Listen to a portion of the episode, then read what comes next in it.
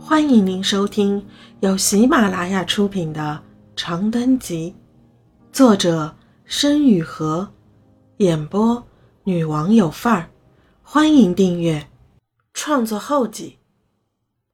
我知道他们急于要求完成，不然就要求刺激来满足自己都好。他们对于仅仅是启示似乎不耐烦，但我还是只能这样写。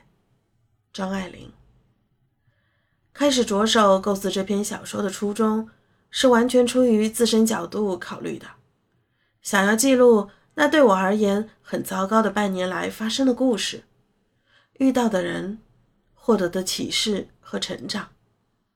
由于是半纪实的写法，需要使真实素材和虚构情节合理的交织在一起，所以每一章都花费了很多心思。一度写到崩溃，想放弃，但我还是写完了，并且很感谢自己把它写完了。我试图在这篇小说里讲述很多东西：医院里的人性和非人性，人在苦难面前的抉择，家庭对成长的影响，校园暴力，平凡的亲情、友情、爱情。如果展开来写，或许可以是一篇十五到二十万字的小说，但是我目前精力和比例有限，只能做到这样，难免会写的行文有些杂乱，这也是本文题材和题材以及作者水平所限导致的不足之处。文章最清晰的两条线索就是沈子英母亲的病和他与旧日竹马的感情递进。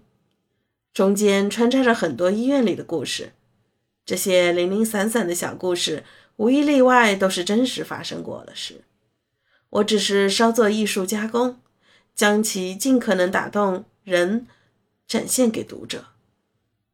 关于主角，两位人物都有着自己清晰的现实原型和成长背景，所以在塑造角色这一方面，我基本上秉承了顺其自然的写法。没有耗费很多精力，反而在后期，我能很清晰地感受到沈子英和百青已经脱离了他们在现实中的人物框架，真正的发展出了自己的性格和人物魅力。现实主义题材无疑是很需要严肃对待的写作方向，也是我很愿意不断尝试的目标。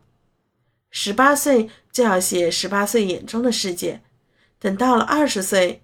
在写二十岁的体悟和观察，长此以往，性格总能不断成长，文字也能不断成熟。我目前已完成的短篇小说里，只有两篇是现实主义题材的，分别是文本还有《春风过客》。在《春风过客》里，基调是乐观的，论调是悲观的；而在本文中，基调是悲观的，论调。却是乐观的。沈子英与百青只有十八岁，他们一个默默忍受过长达五年的校园暴力，一个深受父母失败的婚姻对性格的影响，且都在某种程度上受到病的折磨，却仍然是每个人身边都能见到的善良真诚的人。他们彼此陪伴和守候，最终不再惧怕分离。并勇敢地选择了未来的路。我尽可能不把他们的背景写得太戏剧化，或者说青春疼痛化，因为这些原本就是基于现实的描绘。我希望通过他们的身世传达的其实是一种简单粗糙的乐观主义，没什么搓磨和苦难是不可逾越的，只要勇敢面对，常怀信念。总可以打造属于自己的幸福。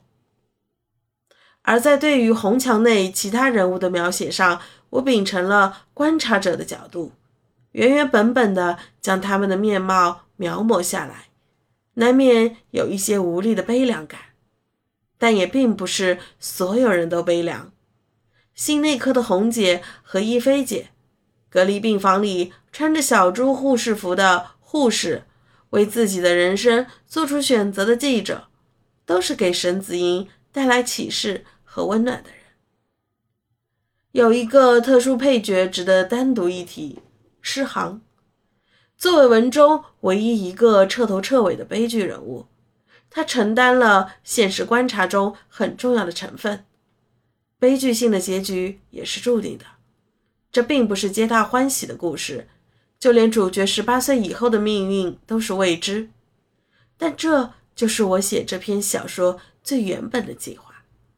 时间跨度限于围绕着病的那几个月，往后的人生需要角色自己来走。